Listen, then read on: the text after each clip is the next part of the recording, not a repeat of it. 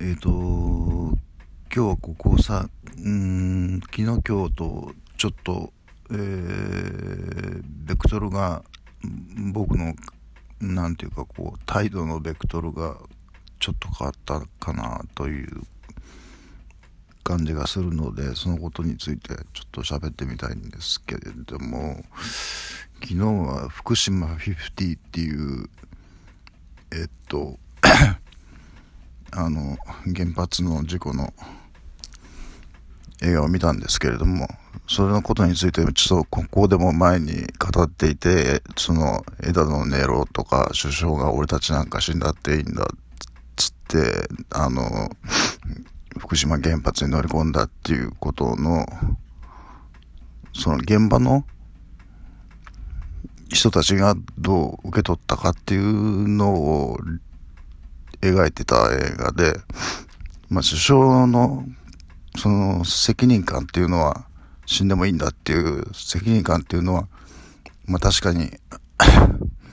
すごいなとは思いましたけれども、でも現場の人にしてみたらすごい、えらい迷惑だったし、らしいし、も う僕は知りませんけれども、まあ、その、映画を見るとそれがわかるんですよね。それと、まあ、枝野ネロっていう、枝野さんはでも、まあ、あの、報告をしてるだけなので、まあ、寝なくても、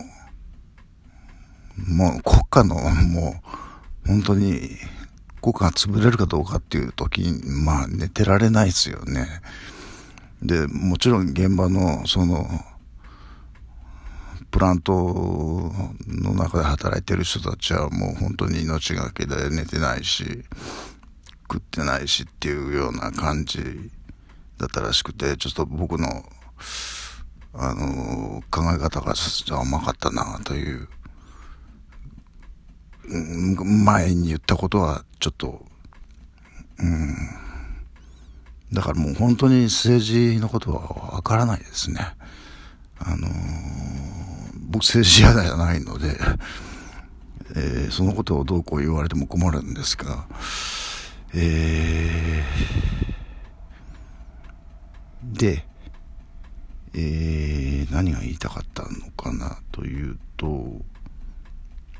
まあ、僕が風刺をされてるってことはよく言ってるんですけれども、封書しなかったのは宮崎駿さんだけだったのかなという気がして。まあ駿さんは作品の中では子供たちを楽しませるためのまあエンターテインメントというかアートというかそういうものを作ってたんですけど。でも あのツイッターとかで拾われた、あの、直接本人が書いてるわけじゃないんですが、一応ボットという形になってるんですけれども、まあ、僕がフォローしてるのはなんかボットばっかりなんですが、あの、ボットで結構 風刺はしてるんですよ。あの、でも、まあ、もう大先輩ですからね。あそこは、あすいませんでしたということで、まあ、たまにちょっとね言い訳したりもしますがそのボットとやり取りしてるというこの53歳えー、まあまあそれはいいんですけど。で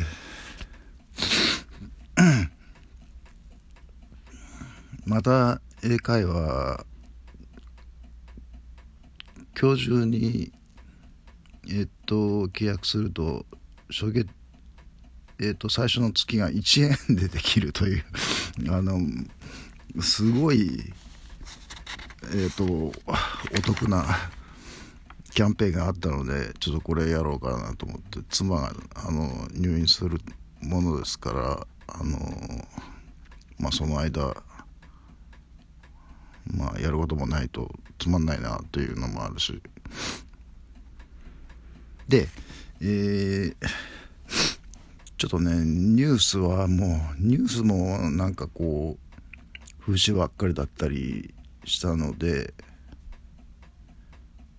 僕ニュースもほとんど見ないような時期もあったんですが最近また少しずつ見るようになって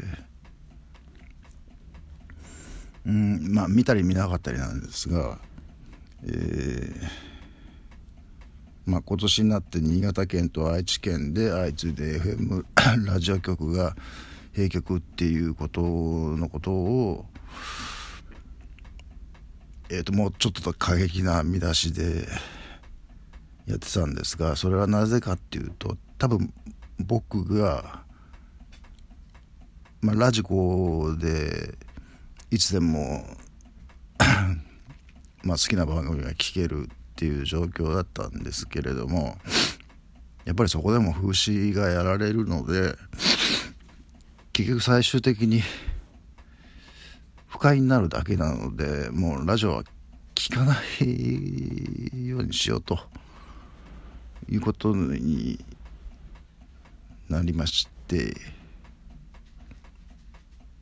まあそれがそのラジオ局が閉局したっていうことの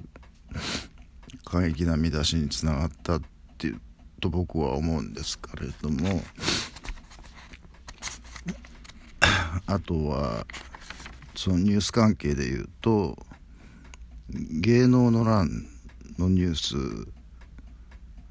えーと、一番上から一番下までずらーっと見たんですがやっぱ風刺は一つもないんです。なんでなんでないかっていうとあの一人も知らないんですよ。あの名前ずらずら出てきますけど。もうちょっと僕もああ俺も年取ったなーっていう。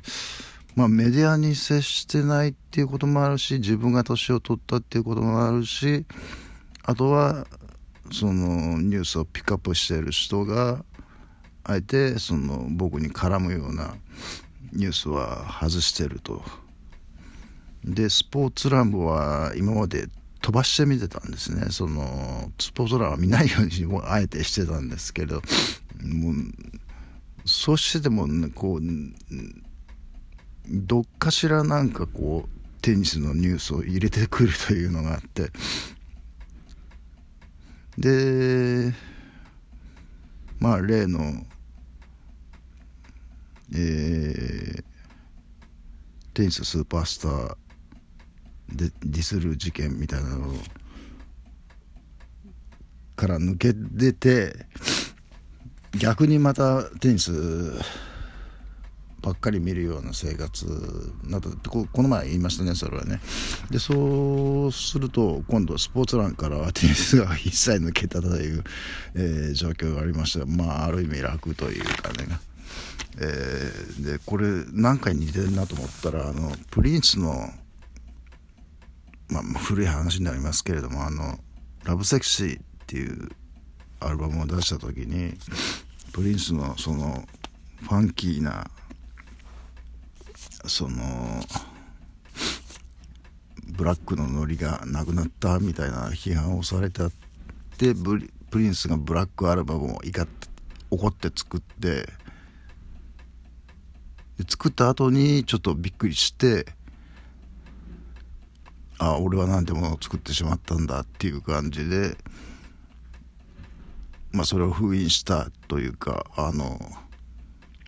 えー、リリースしなかったっていう話だったと思うんですよ。多分ねあの絵しかわからないんですよ。あのあの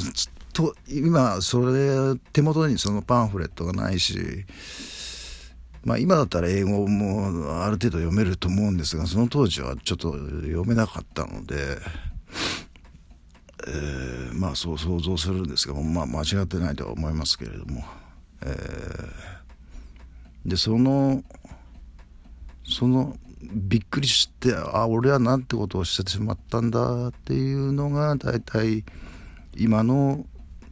自分の状況じゃないかなっていう感じがして。でまあ落ちるとこまで落ちたらもうあとは上がるしかないっていう感じで、えー、まあそれのきっかけになったのがこの英語をもうちょっともう一回やってみようっていうのでこ